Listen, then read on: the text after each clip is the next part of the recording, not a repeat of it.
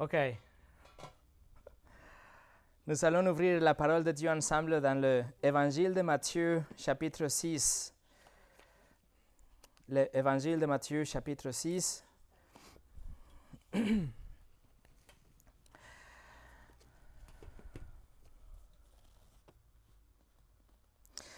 Matthieu 6. Alors que nous venons de finir une série d'études par rapport aux attributs de Dieu et que bientôt nous allons faire la transition à notre poste d'été quand nous aurons euh, l'enseignement par John Glass. Dans ces dernières, euh, dernières quatre dimanches, je voudrais vous partager quelque chose qui sera extrêmement bénéfique pour nous tous en tant que des individus, mais aussi en tant qu'une congrégation. Quelque chose qui est vraiment en relation avec les attributs de Dieu, le fait qu'on a déjà euh, découvert, on a étudié que Dieu est beaucoup plus de ce qu'on a pu jamais imaginer, mais maintenant nous voulons le connaître plus. Nous voulons avoir une relation avec lui plus profonde, plus intime, plus honnête, comme nous avons vu le dimanche passé. Et pour établir une relation avec quelqu'un, on a dit qu'il nous faut avoir une communication. C'est une relation euh, réciproque. Nous dépendons de Dieu dans ce qu'il va nous dire à travers sa parole écrite. Et en revanche, nous lui parlons à travers notre prière. Nous sommes en train de parler de la lecture et la prière. La lecture et la prière. Concernant la prière, un sondage de 2014 a trouvé que parmi l'Église évangélique protestante, il y a que 79% de gens qui disent que prient chaque jour, quotidiennement. Et il y a 14% qui disent qu'ils prient peut-être une fois par semaine, hebdomadairement. Et concernant la lecture de la Bible, la même le même sondage a trouvé que 63% des gens ils, lisent la Bible une fois par semaine, peut-être le dimanche. Et 18% ils disent qu'ils le lisent rarement, voire jamais. Avec ces types de statistiques, nous devons être alarmés. Ce n'est pas étonnant que l'Église aujourd'hui les chrétiens, ils font des compromis. Ils vivent dans une vie qui essaie de se euh, conformer au monde. Ils vivent dans une... Euh, ils, ne soutiennent pas la vérité. Ils sont facilement euh, amenés par le mensonge. Ils ne se soucient pas pour le perdu, pour le monde. Ils ne grandissent pas dans leur sanctification. Encore, concernant la lecture, en novembre, en novembre 2019, j'ai prêché trois messages qui s'appelait euh, La loi est parfaite, euh, disponible sur notre site en français et en russe. Et là, nous avons étudié l'importance de la parole, la lecture, la parole de Dieu. Je vous encourage à réviser ces trois messages. Mais aujourd'hui, pour les prochains trois dimanches, nous allons étudier la prière. Pas la, prière en général, mais je vais vous donner le plus basique, la motivation dans notre prière. Vous voyez, mes amis, nous allons jamais grandir en tant qu'individu, notre foi individuelle et en tant qu'une congrégation si nous ne sommes pas vraiment fondés dans une prière biblique, une bonne motivation dans notre prière et les Écritures, la lecture et la prière. Alors, mon objectif aujourd'hui, et je suis sûr c'est l'objectif de la Bible aussi, c'est pas de vous pousser à forcément prier plus, en quantité, mais de prier beaucoup mieux. Prier beaucoup plus en qualité. Prier mieux. Alors, c'est ce que nous allons voir aujourd'hui, mais avant de commencer, on va prier. Seigneur, je te demande, Seigneur, je te supplie que ce message aujourd'hui a un impact dans notre vie, que notre parcours chrétien soit changé quand notre prière est changée. Seigneur, ouvre nos yeux, réveille nos, cœurs, évite toute distraction, Seigneur. Laisse-nous apprendre ce que tu veux nous communiquer à travers ta parole. Au nom de Jésus. Amen. Et le message d'aujourd'hui s'appelle Lorsque vous priez, première partie. Je vais vous donner le contexte parce que le contexte c'est toujours important, mais surtout aujourd'hui dans notre étude. Ici, nous allons visiter le sermon sur, la montagne, le, le, plus bon sermon jamais prêché par le plus grand prédicateur que jamais a parcouru la terre, le Seigneur Jésus-Christ. Et dans cet euh, enseignement, Jésus est en train d'expliquer comment nous sommes censés vivre. Nous que nous appartenons au royaume de Dieu, comment un citoyen de ce royaume doit vivre. Dans la toute première partie de ce sermon, dans le chapitre 5, nous trouvons les béatitudes. Nous avons déjà, il y a un moment, étudié les béatitudes. Et les béatitudes nous démontrent que les chemins vers le paradis et la bénédiction sont contraires à la voie mondaine que cherche la soi-disant bonheur. Alors Jésus établit un contraste frappant entre la religiosité de ces jours. Il expose la superficialité, la façon dont il essayait d'avoir une façade, la hypocrisie des juifs et des gens religieux de ces, de ces jours. Parce que tous ces gens-là, ils voulaient paraître comme des saints. Ils voulaient être aperçus comme des gens bien. Ils gardaient une façade, mais leur cœur était vraiment loin de Dieu. Leur cœur n'était pas bien avec Dieu. Alors Jésus enseigne par rapport, par rapport à la colère, la luxure, le divorce, les serments, les représailles, l'amour vers nos ennemis et les dons quand on va donner de l'argent pour aider ou à donner à l'Église. Et alors, dans le chapitre 6, Jésus va continuer à condamner, les pharisiens et tout ce qui était la religion de, son, de ces jours. La religion de Jean était concentrée sur les, aspects externes, la façade, comment nous sommes aperçus par les autres. Les gens voulaient recevoir des éloges. Les gens voulaient, voulaient, euh, les gens voulaient avoir des compliments des autres. Ils voulaient être euh, qu'il voulait que les autres pensent qu'ils étaient super spirituels à cause de leur apparence, à cause de ce qu'ils faisaient. C'est ça le contexte. Et avec ça dans notre esprit, nous allons visiter le chapitre 6, de verset 5 jusqu'au 13. Matthieu chapitre 6, verset 5 au 13. Jésus dit, Lorsque vous priez, ne soyez pas comme les hypocrites ils s'aiment prier debout dans les synagogues et au coin des rues pour être vus des hommes. Je vous le dis en vérité, ils sont leur récompense. Mais vous, lorsque vous priez, entrez dans votre chambre, fermez votre porte et priez votre Père qui est là dans le lieu secret. Et votre Père qui voit dans le secret vous le rendra ouvertement. En priant, ne multipliez pas les paroles comme les membres des autres peuples.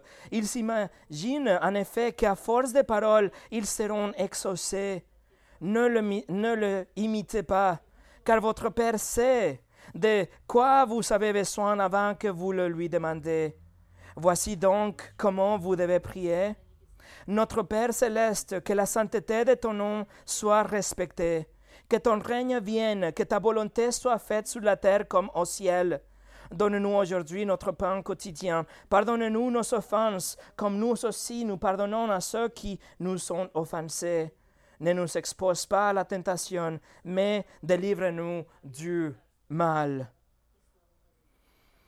Aujourd'hui, nous allons nous concentrer sur les versets 5 et 6. Et le reste, nous allons le voir dans les prochaines semaines. Alors, versets 5 et 6, nous allons le diviser dans quatre parties. Première chose, le temps. Numéro 2, le hypocrite. Numéro 3, le chrétien. Et numéro 4, le Père. Alors, numéro 1, le temps. Regardez juste le début de verset 5.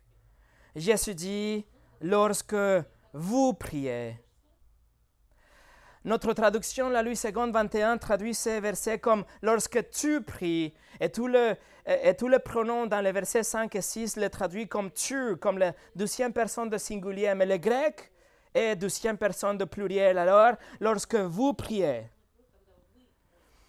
les Juifs avaient, parmi tous les peuples dans la planète, le privilège d'avoir une relation avec Dieu, d'avoir été choisi par Dieu. Ils avaient une relation directe avec Dieu. Israël avait entendu même la voix de Dieu directement et parfois à travers aussi les prophètes. Et ils parlaient en retour avec Dieu dans leurs prières. Par contre, au fil des années, cette forme de communication naturelle est devenue corrompue, quelque chose de pollué. Et la prière avait été transformée dans un rituel. La prière est devenue plutôt une obligation, une chose automatique, quelque chose qu'on va faire juste parce qu'il faut la faire. La prière est devenue une récitation des mêmes phrases, des mêmes phrases et mêmes phrases, sans même y penser. La prière avait devenu une tradition, juste la chose qu'on fait parce que c'est bien de le faire. Par exemple, un juif fidèle répétait la Shema Israël, la prière qu'on appelle le Shema, qu'on trouve dans Deutéronome 6, qui dit Écoute Israël, Shema Israël, l'Éternel notre Dieu est le seul Dieu. Ces versets, euh, avec un mélange des autres versets du livre de Deutéronome et des Nombres, étaient récités par tous les Juifs fidèles deux fois par jour, le matin et le soir. Mais aussi, il avait le Shemoné Esre. Shemoné Esre, ça veut dire le 18, parce que c'était une prière composée par un mélange de 18 prières. Et cette prière, il la récitait trois fois par jour, le matin, mi-journée et le soir. Le Shemoné Esre était tellement important pour les Juifs qu'il l'appelait comme la prière. C'était la prière des Juifs peu importe où la personne se trouvait, peu importe ce que la personne était en train de faire, peu importe les conditions autour de cette personne, à des heures fixes, le juif devait arrêter tout ce qu'il faisait pour réciter le schéma et le Shemoné Esre. Alors il y a certainement rien de négatif à cela si les prières étaient offertes avec sincérité, si les prières étaient offert avec l'objectif de louer le Seigneur et de remercier Dieu et de glorifier Dieu, alors pas de problème. Si les gens pensaient ce qu'il est en train de dire, si les mots sortaient de leur cœur et aussi étaient processés par leur intellect, alors pas de problème. Mais en réalité, comme vous pouvez vous imaginer, la plupart des gens ont à peine prononcé les mots. Ils se sont précipités dans les prières. Ils priaient bit bit. Ils, déconnectaient leur cerveau. Ils essayaient juste de, de, faire ce qu'ils devaient faire pour pouvoir suivre le rituel, pour après pouvoir continuer avec leur vie, pour pouvoir faire quelque chose qui était vraiment important, pas comme ce rituel que c'est la prière. Alors c'était un rituel, c'était quelque chose automatique, quelque chose sans aucun cœur.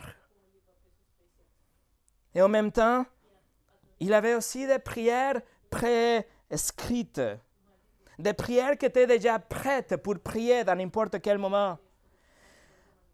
Pour chaque sujet, à chaque situation, les Juifs avaient déjà des prières pré-écrites et ces prières pouvaient être juste récitées dans n'importe quel moment de la journée. Il y avait des prières pour la lumière, pour l'obscurité, pour le feu, pour la pluie, pour la nouvelle lune, pour le voyage, les bonnes nouvelles, les mauvaises nouvelles. Pour chaque situation, il y avait une prière déjà formulée. Les Juifs n'avaient que la lire. Et encore une fois, il n'y a rien de mauvais avec une prière préescrite. Le problème, c'est quand la prière est offerte sans le cœur.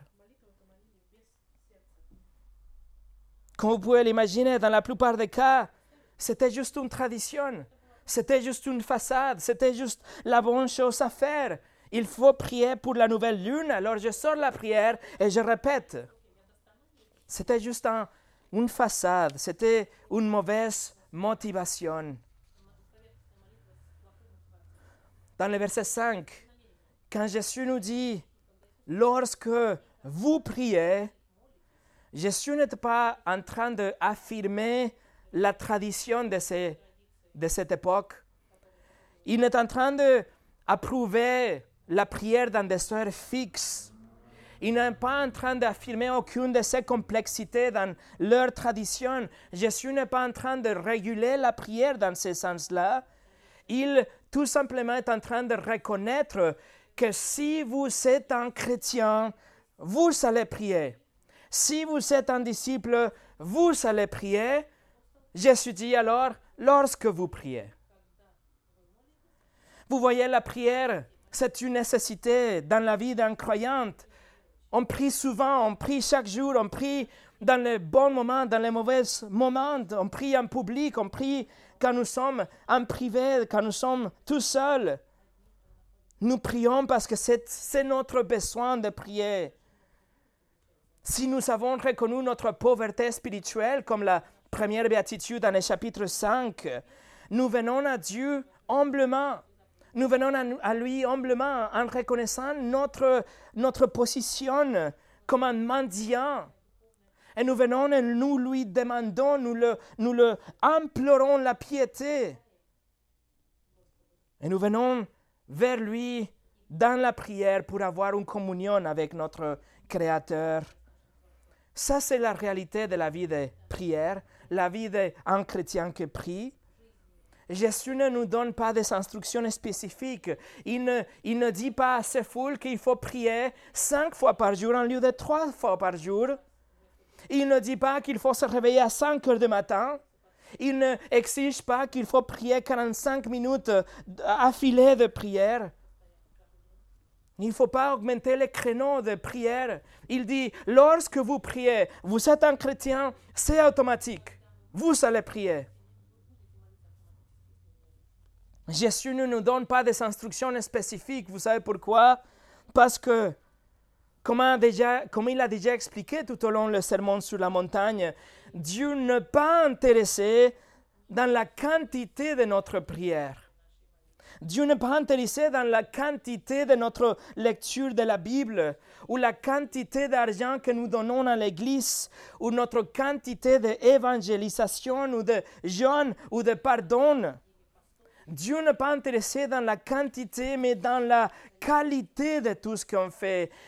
il est intéressé dans la motivation de notre cœur. Il n'aurait aucun sens de vous, de vous faire vous pousser à prier plus si vous allez prier avec une intention superficielle. Si vous priez plus, mais, vous priez avec une mauvaise euh, motivation, vous allez prier plus long, mais d'une mais faux, d'une mauvaise façon. Alors, mes amis, c'est pas qu'il faut prier plus, c'est qu'il faut prier mieux. C'est une question de comment nous venons vers Dieu dans la prière comment nous trouvons notre cœur devant Dieu dans la prière. C'est une question de où est ma, mon intelligence quand je prie? Où, est, où sont mes affections quand je prie? Quelle est la motivation de ma prière? Qu'est-ce que je pense de Dieu quand je suis en train de prier? De prier? Si nous nous nous préoccupons de tout ce qui est superficiel, nous serons en train de faire quelque chose de faux. Il ne faut pas regarder le, tout ce qui est externe. Il ne faut pas être déçu par le masque de quelqu'un d'autre ou pour notre propre masque. Si nous avons une bonne motivation pour la prière, alors la prière s'occupera d'elle-même. La fréquence de notre prière changera, la révérence de notre prière changera, la durée de notre prière changera. Alors le plus important, c'est la motivation. Qu'est-ce qu'on trouve dans notre cœur quand on vient prier? Spurgeon a dit ça. Je ne peux m'empêcher de prier. Si je n'avais pas la permission de prononcer un seul mot de, toute la journée, cela n'aurait pas d'influence sur mes prières. Si je ne pouvais pas avoir cinq minutes pour prier par moi-même, je prierais, cela ne changerait rien. Minute par minute, moment par moment, d'une manière ou d'une autre, mon cœur est en communion avec Dieu la prière est devenue pour moi aussi essentielle que le mouvement de mes poumons ou le battement de mon cœur. Numéro 2, le hypocrite. Le hypocrite. Regardez le verset 5, encore une fois. Lorsque vous priez, ne soyez pas comme les hypocrites. Ils s'aiment prier debout dans les synagogues et au coin des rues pour être vus des hommes. Je vous le dis en vérité, ils sont leur récompense. Alors oui, vous allez prier. Jésus dit, vous allez prier. C'est donné, c'est assuré, c'est normal. Vous allez prier. Mais lorsque vous priez, voici comment il ne faut pas prier comme les hypocrites. Voici la mauvaise façon de prier comme les hypocrites. Le grec, c'est hypocrites, où on tire le mot hypocrite. Et c'était un mot utilisé dans le théâtre grec. C'était un mot pour décrire quelqu'un qui joue un rôle dans le théâtre, quelqu'un qui portait un masque. Dans le Nouveau Testament, les hypocrites sont ces gens qui prétendent être quelque chose qu'ils ne sont pas en vérité quelqu'un qui essaye de, de, jouer le rôle de quelqu'un qui a une relation avec Dieu, quelqu'un qui aime la justice, quelqu'un qui aime les choses de Dieu, mais en réalité est égoïste, aime le péché et il n'a pas compris l'évangile. Et voici ce que les hypocrites font. Jésus nous le dit dans le verset 5, il dit, ils prient en public afin d'être vus. Vous voyez, ils prient en public, ils sont des acteurs. Ils sont des gens qui jouent le théâtre. Ils sont des menteurs, ils sont des personnes qui jouent un rôle. Et ils font ça pourquoi? Parce qu'ils veulent être reconnus comme des gens bien, des gens religieux. Verset 5 nous dit, ils s'aiment prier. Pourquoi?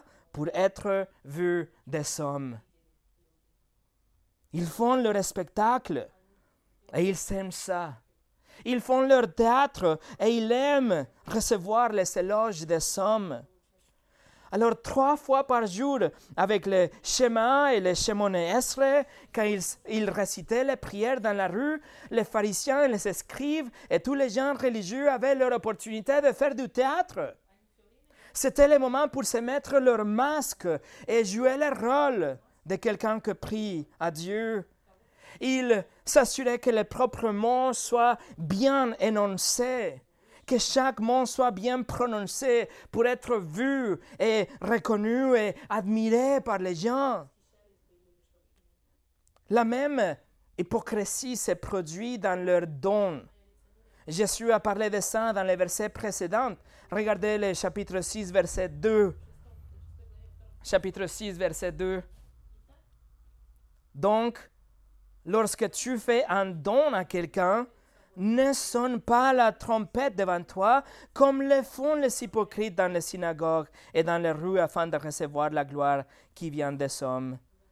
Je vous le dis en vérité, ils sont leur récompense. Quand vous donnez, il ne faut pas donner pour l'éloge des autres. Quand vous priez, il ne faut pas le faire pour la reconnaissance des autres. Peu importe ce que vous faites, peu importe si vous donnez beaucoup d'argent à l'Église, si vous le donnez avec de mauvaises motivations. Veuillez noter dans les deux cas, les hypocrites se trouvent dans la synagogue, dans le lieu de rassemblement, dans le lieu qui était censé être pour la louange pour la prière. C'était l'endroit consacré pour les choses de Dieu. Et les hypocrites, ils sont là.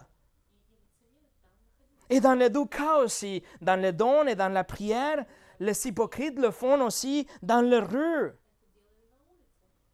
Lorsque l'heure prévue arriva, normalement 9 h du matin, midi et 15 h de l'après-midi, ils s'arrêtaient pour prier et pour qu'ils soient vus et reconnus par les autres. Par contre, le grec utilisé pour rue dans le verset 2, qui nous parle de dons, fait référence à, une petite rue, une rue étroite. Mais dans le verset 5, quand Jésus parle de la, euh, de la prière, le grec est différent. C'est un autre mot traduit comme rue, mais en vérité, il parle d'une rue, rue principale. Une rue avec beaucoup de circulation, beaucoup de gens. C'est une intersection majeure dans la ville et c'est là que les hypocrites prient pour maximiser, leur audience, pour être vus par la foule. Et Jésus nous dit que les hypocrites, ils vont recevoir la récompense du monde. Quelle est la récompense? La reconnaissance des autres, mais rien de Dieu. Dans les deux cas, le don, la prière, ce sont des bonnes choses, des choses louables, des choses même euh, commandées dans la Bible. Mais dans les deux cas, ils sont faits par les hypocrites avec les mauvaises motivations. Et quelques versets plus tard, dans le verset 16 du même passage, Jésus va exposer aussi les jeunes hypocritiques de pharisiens. C'est de bonnes choses, des choses commandées, des, disciplines pieuses, le don, la prière, le jeûne. Mais ce ne sert à rien de le faire si on le fait avec notre cœur dans un autre endroit, avec une mauvaise motivation, juste comme une façade, juste pour être une personne religieuse, juste pour être reconnu. Et d'ailleurs, les hypocrites, dans les trois cas, reçoivent une récompense sûre. La fin de verset 2 nous dit, je vous l'ai dit en vérité, ils sont leur récompense. La fin de verset 5, je vous l'ai dit en vérité, ils, ont, ils sont leur récompense. Et la fin de verset 16, je vous l'ai dit en vérité, ils sont leur récompense. Alors, quelle est leur récompense? La récompense est la reconnaissance, l'approbation, l'éloge des autres. La reconnaissance de tous ces gens autour de la personne, mais aussi l'élévation de la propre fierté. C'est l'orgueil qui s'élève et dit Je suis une bonne personne. J'ai je coché une, une, supplémentaire. Je suis une personne de bien, quelqu'un de religieux, quelqu'un qui prie. Mais attention, comment Jésus préface tout cet enseignement? Tout au début de cette section, de cette sermon, dans le verset 1 du chapitre 6, regardez ce que Jésus nous dit. 6, verset 1 nous dit, Gardez-vous de pratiquer votre justice devant les hommes pour qu'ils vous regardent. Sinon, vous n'aurez pas de récompense auprès de votre Père céleste. Mes amis, cette section de ce sermon, Jésus nous met en garde. Jésus nous dit, soyez vigilantes faites attention, prenez garde, il ne faut pas faire de bonnes choses, des choses justes, des choses vertueuses pour faire plaisir aux autres, pour être vu pour les autres ou pour que notre propre conscience et orgueil soient gonflés. Remarquez bien, Jésus dit, vous n'aurez pas de récompense céleste. Quand on arrive à la prière, mes amis, une mauvaise motivation, quelle que soit, va vous amener absolument zéro comme récompense. En tout cas, pas de Dieu. En lieu de faire une prière, la prière, une, conversation entre l'individu et Dieu, les pharisiens avaient transformé la prière dans un événement, quelque chose pour être vu par les autres, pour démontrer leur soi-disant euh, justice, juste pour faire plaisir aux autres et pour gonfler l'orgueil de soi. Mais vous savez, l'orgueil et la religiosité sont mauvaises et méchantes, sont, sont terribles, mais sont surtout péchés l'orgueil, la religiosité sont mauvaises, spécialement péchés, surtout quand nous prenons quelque chose qui appartient à Dieu, tel que la prière, et on le transforme en quelque chose d'autre. On le transforme dans la gloire de soi, dans l'orgueil pour la personne, la reconnaissance devant les autres. L'orgueil, la religiosité reviennent font que ma propre gloire soit gonflée en lieu d'exalter la gloire de Dieu comme c'était prévu à travers la prière. La motivation des pharisiens était mauvaise. Si la motivation pour la prière est mauvaise, si la motivation pour quoi que ce soit qu'on fait par rapport aux choses de Dieu, alors pourquoi le faire? Pourquoi prier plus? Pourquoi prier plus long? Pourquoi donner de l'argent? Pourquoi les jeunes?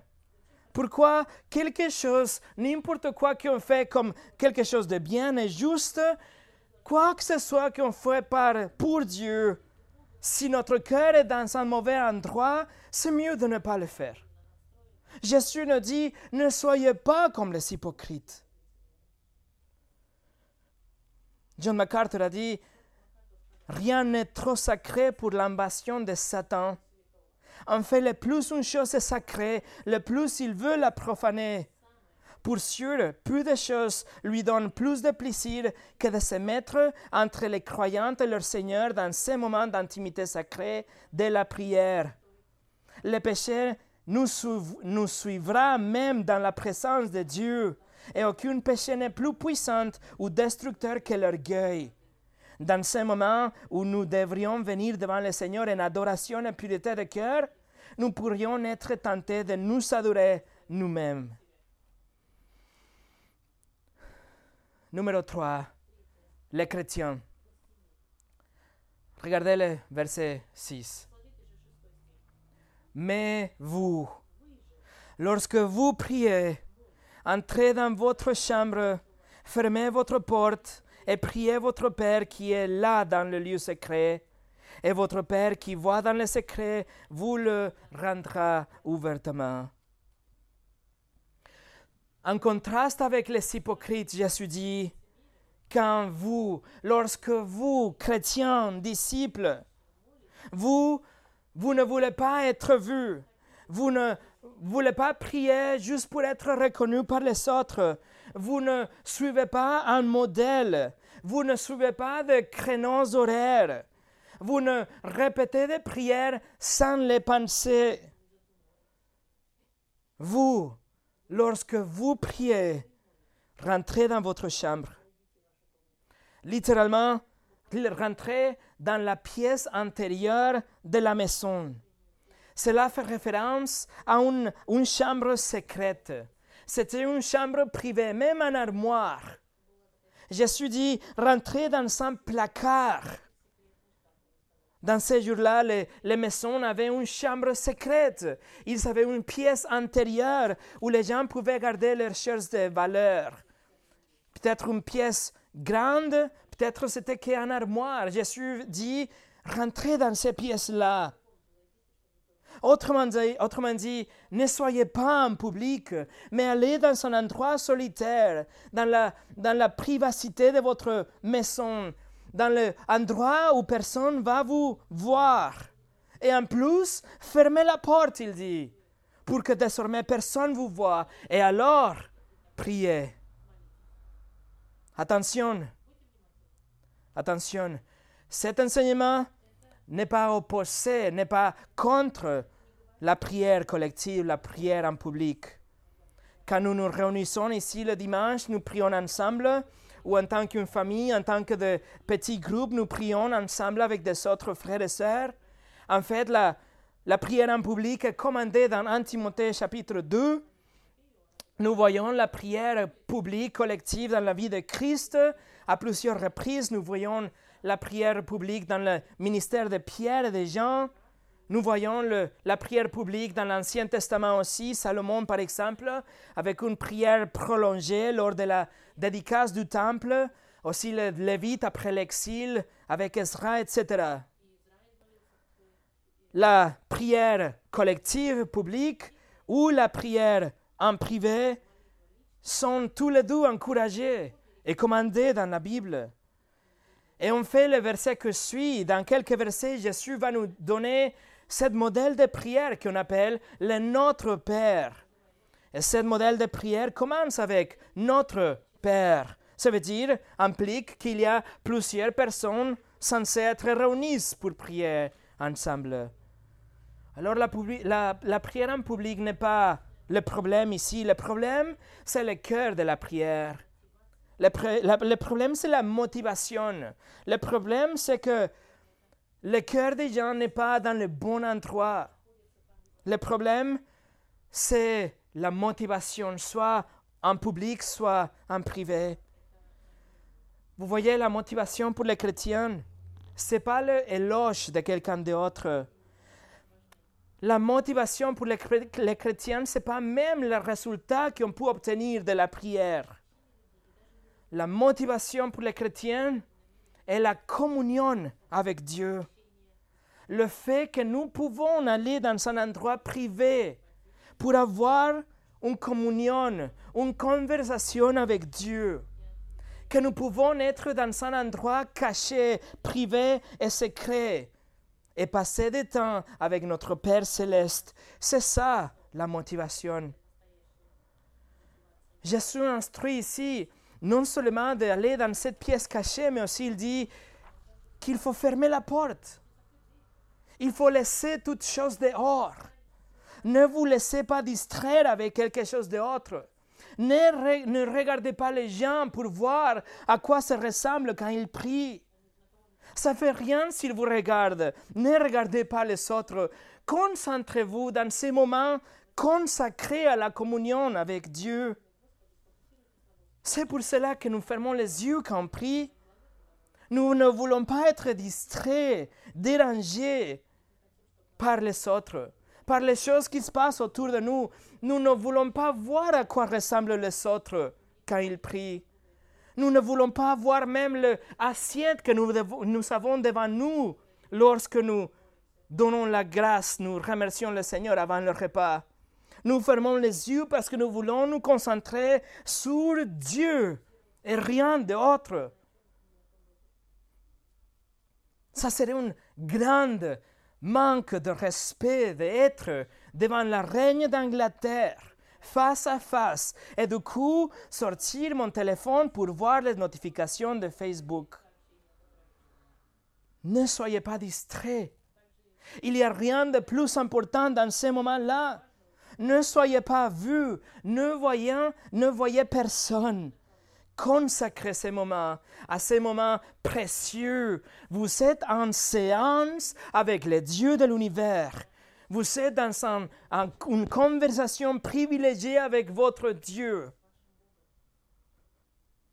Jean Calvin dit que la première règle de la prière juste soit d'avoir notre cœur et nos pensées dans l'état de ceux qui entrent dans la présence de Dieu pour converser avec lui. Numéro 4. Le Père.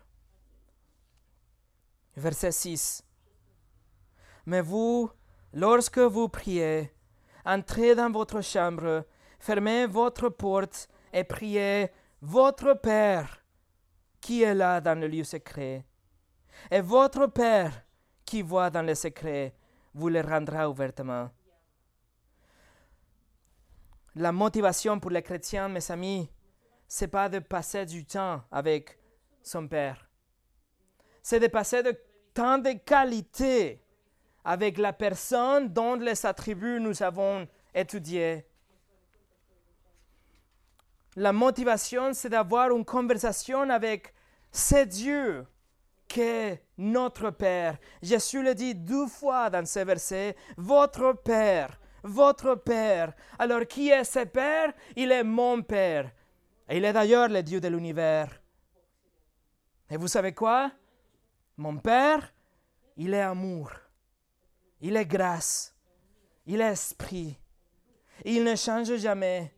Il est indépendant. Il est saint. Il est mon Père, il est omniscient, il est bon, il est sage, il est tout-puissant, il est vrai. Il est omniprésent, il est juste et il est souverain. Bien sûr, bien sûr, je veux me rencontrer avec ce Père. Ça, c'est la bonne motivation pour la prière, de vous rencontrer avec votre Père régler le chronomètre pour prier 20 minutes ou 5 minutes et prier sans arrêt jusqu'à ce que le temps soit écoulé, ce n'est pas une bonne motivation pour la prière. Être obligé, juste parce que on le fait tout le temps, de prier avant le repas, ce n'est pas la bonne motivation pour la prière. priez quand vous vous réveillez juste parce que vous voulez avoir une bonne journée. Ce n'est pas une motivation pour la prière. Répétez une prière vide, sans pensée, sans aucun sens la veille avant de vous coucher. Ce n'est pas une bonne motivation pour la prière. Et si c'est le cas, cette motivation ne durera pas parce que votre cœur n'y est pas. Mais si je dis, écoutez, si je dis, mon Père céleste, mon Père, toi qui as le Seigneur Jésus-Christ dans le monde pour être mon sauveur, mon Père, tu que m'aimes, tu que prends soin de moi, que m'assurer un domicile éternel au paradis avec toi pour toujours. Mon, mon, Père, toi, tu es omnipotent, tu es souverain, tu règnes sur tout, sur tout. Toi, tu es le souverain, tu règnes, tu orchestres tous les événements de ma vie et tous les événements autour de moi. Mon Père, je veux prier, je peux, je veux converser avec toi dans le secret, où personne ne me voit, personne ne sait ce que j'ai dans mon cœur. Mon Père, et je sais que tu vas m'écouter, et je sais que tu vas me bénir, et que tu vas me récompenser. Mon Père, je viens vers toi dans la prière. Mes amis, cela me donne envie de prier. Vous voyez, la motivation, ce n'est pas des choses superficielles. La motivation, ce n'est pas même les besoins que j'ai dans ma vie. La motivation, ce n'est pas les besoins que je veux que Dieu pourvoie et que m'aide dans une situation ou avec ma famille. Mais le caractère de Dieu, les attributs de Dieu, ce sont la bonne motivation pour ma prière. De venir à lui dans la reconnaissance, dans la gratitude. Lui qui est mon Père céleste, je veux me rencontrer avec lui. Je veux le chercher dans la prière. Voilà la bonne motivation pour prière. Jésus dit dans le verset 6 que notre Père est là dans le lieu secret Bien sûr, ça ne va pas dire qu'il n'est pas présent quand nous sommes en public. Bien sûr qu'il est présent. Nous avons étudié ses attributs. Mais Jésus parle ici de la, la intention de notre prière. Quel est le secret de notre prière? Quelle est la motivation de notre prière? Quelle est cette, cette prière secrète, ces choses en que seulement Dieu connaît? Que je n'ai pas besoin de, de le dire en, en face de autres personnes, mais là, le secret, Dieu est là, Dieu va écouter ma prière secrète. Et même si je suis en public, même si je prie comme une collective ensemble avec l'Église, même si nous prions ensemble, si notre motivation est bonne, nous sommes en privé avec Dieu, nous sommes en secret avec lui. vous voyez quel privilège d'avoir du temps avec notre Père céleste le Dieu Tout-Puissant. Ne priez pas comme les hypocrites ou à cause de leur religiosité, mais, mais priez avec l'intention de vous rencontrer avec Dieu. Et vous savez quoi? Quand vous priez, si vous priez avec la bonne motivation pour vous rencontrer avec Dieu, c'est comme si tout l'univers, l'univers s'est éteint. C'est comme si il fait noir comme la nuit tout autour de vous. Et les phares brillent seulement sur vous. Et vous savez, toute l'attention de Dieu, sans réserve, sur vous. Ça, c'est la prière. Ça, c'est la prière qui compte. Ça, c'est la prière dont Jésus veut nous apprendre ici. Cela ne vous motive pas à prier? Cela va affecter même la fréquence de votre prière et la durée de votre prière, la sincérité de votre prière. Dieu vous donne toute son attention même dans les petites moindres prières. Mais vous devez venir vers lui avec un cœur pur et humble, en cherchant le Créateur par la création et les cadeaux. Ce qu'on dit dans la prière, bien sûr, est important. Et nous allons prier en sachant qu'il est omniscient et que les choses que nous n'arrivons pas à exprimer, il le sait. Et toutes les choses privées, tous les pensées, et tous les combats qu'on est en train de combattre maintenant, et toutes les craintes que nous avons, et tous les désirs que nous avons, toutes les choses que personne d'autre connaît, Dieu est là pour écouter notre prière secrète. Non seulement c'est un, c'est un privilège démesuré de parler avec Dieu, mais nous savons que dans sa fidélité et dans sa sagesse, Dieu va nous récompenser par notre prière. Regardez la fin de verset 6. Jésus dit, et votre Père qui voit dans les secrets, vous le rendra ouvertement. Jésus nous dit que le Père va vous le rendre. Le verbe en grec, c'est le futur actif. C'est une, c'est une action sûre. Il va vous récompenser. Cela arrivera. Et le mot utilisé nous parle d'une récompense, un prix, une chose rendue, quelque chose que Dieu va vous donner. Mais attention, cela ne va pas dire que vous allez obtenir tout ce que vous allez prier pour. Ça ne va pas dire que Dieu va vous assurer que vous allez avoir la réponse positive à tout ce que vous voulez. Mais ce que ça veut dire, c'est que Dieu va vous récompenser d'une manière ou d'une autre, d'une manière qui soit cohérente avec sa fidélité et ses attributs, sa grâce, sa souveraineté. Il va vous bénir si vous venez à lui dans un cœur sincère. Mes amis, Dieu bénira sans faute. Et ça, c'est aussi une motivation. Tous ceux qui viennent à Dieu pour Dieu seront bénis, pas pour la bénédiction, mais pour Dieu. Et encore une fois, je vous l'ai dit, Jésus n'est pas en train de nous donner des règles pour la prière, mais il nous invite à regarder son caractère, de, de voir le caractère de Dieu, les attributs divins, pour que notre prière soit transformée que notre prière ne soit pas hypocrite, mais que notre prière soit motivée par le fait que nous allons nous rencontrer avec notre Père céleste. Peter Masters a dit, la prière nous rappelle cette position privilégiée que nous avons parmi le reste de l'humanité. Nous pouvons appeler le Créateur de l'univers de notre chambre, pendant nos trajets quotidiens, avant nos repas, d'une prison, en voiture, en avion, dans la maladie et sur notre lit de mourante. Personne d'autre ne peut prétendre à ces privilèges. Personne ne peut faire cela, seulement les enfants de Dieu. Et pour finir, peut-être vous êtes en train de dire, mais moi, quand je prie, je ne, prie pas pour que les autres me voient, alors cela ne me concerne pas.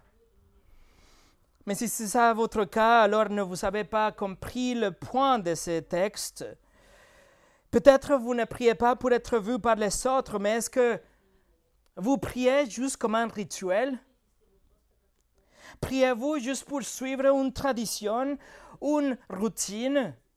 Priez-vous juste parce que c'est la bonne chose à faire? Priez-vous juste parce que c'est votre tour de prière et donc vous devez prier? ou parce que vous avez une longue liste de besoins et donc vous allez juste, vous voulez vous assurer que Dieu le connaît, que Dieu va leur répondre. Mes amis, écoutez, ne insultez pas la sainteté de Dieu en prenant quelque chose qui est censé être sainte, tel que la prière, en le prenant en vain. C'est une offense à la sainteté de Dieu de prendre la prière, le moment de communion avec Dieu et le, le rendre comme une routine, comme se brosser les dents.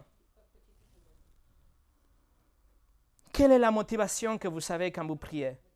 Quelle est la motivation dans votre cœur quand vous venez le dimanche? Quelle est la motivation quand vous lisez la Bible à la maison?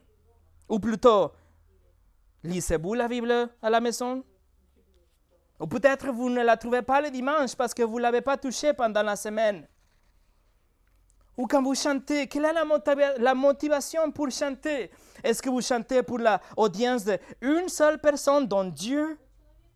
Ou vous chantez pour être écouté par les autres? Ou vous chantez parce que vous aimez écouter les autres? Quelle est la motivation quand on partage l'évangile, quand on donne un tract, un traité de l'évangile? Quelle est la motivation derrière chaque chose qu'on fait par rapport aux choses de Dieu? Je vous le dis comme Jésus dit, ne soyez pas comme les hypocrites. Si nous méditons dans le caractère de Dieu, si nous avons appris les attributs de Dieu, tout va changer dans notre vie surtout dans la prière. Les attributs de Dieu sont la meilleure motivation pour notre prière. C'est la motivation infaillible pour changer notre vie de prière. Les attributs de Dieu vont changer notre sincérité, notre fréquence de prière, la durée de prière, la joie dans la prière. Nos affections doivent se réchauffer quand on pense aux attributs de Dieu et la récompense qu'on reçoit la, la réponse de notre prière, c'est indépendante. Ça, c'est comme les cadeaux. Si Dieu va me répondre d'une façon positive, ça, c'est extra. Ma récompense est de m'entretenir avec Dieu. Et finalement, il faut savoir qu'il n'est pas possible de prier que grâce au Christ. Seulement quand nos péchés ont été placé sur la croix et seulement que la justice de, Jésus était imputée en moi, je peux être accepté par Dieu. Alors en, dehors de Christ, il n'y a pas de prière. En dehors de Christ, nous sommes des, des criminels condamnés qui se dirigent à l'enfer. En Christ, nous sommes des enfants. En Christ, nous sommes encouragés et invités et même commandés à avoir une relation avec le Dieu de l'univers. En dehors de Christ, nous pouvons crier, prier autant qu'on veut et nos prières vont rebondir du, rebondir du plafond. Mais en Christ, la plus petite prière sera toujours bénie par l'attention de Dieu. Au nom de Jésus, nous venons devant Dieu. Au nom de, Jésus, nous venons avec audace devant le trône de la grâce avec l'assurance qu'il va nous écouter, que Jésus est notre médiateur, que le Saint-Esprit va donner le pouvoir, il va nous aider dans la prière. Et vous voyez, du coup, la Trinité est là. Notre prière est trinitaire. Et nous allons avoir une relation directe avec Dieu qui a démontré son amour pour nous en donnant son Fils pour nous sauver. Mes amis, lorsque vous priez, Laissez le caractère de Dieu, les attributs de Dieu, qu'ils soient la force, la motivation, l'attraction pour vos prières. Ne soyez pas comme des hypocrites, mais soyez comme des enfants qui veulent vraiment se rencontrer avec leur Père, dont les attributs nous connaissons. Prions.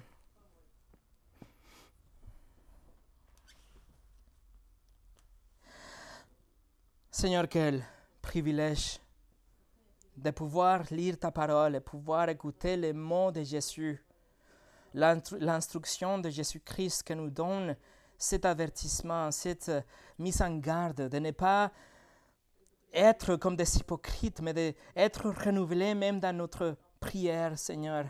Je te supplie, Seigneur, que tu nous changes que tu nous donnes cette vision de tes attributs, que tout ce que nous avons étudié soit tellement réel que nous puissions nous appuyer là pour venir à toi avec une, une joie dans la prière en reconnaissant le privilège que de venir à toi.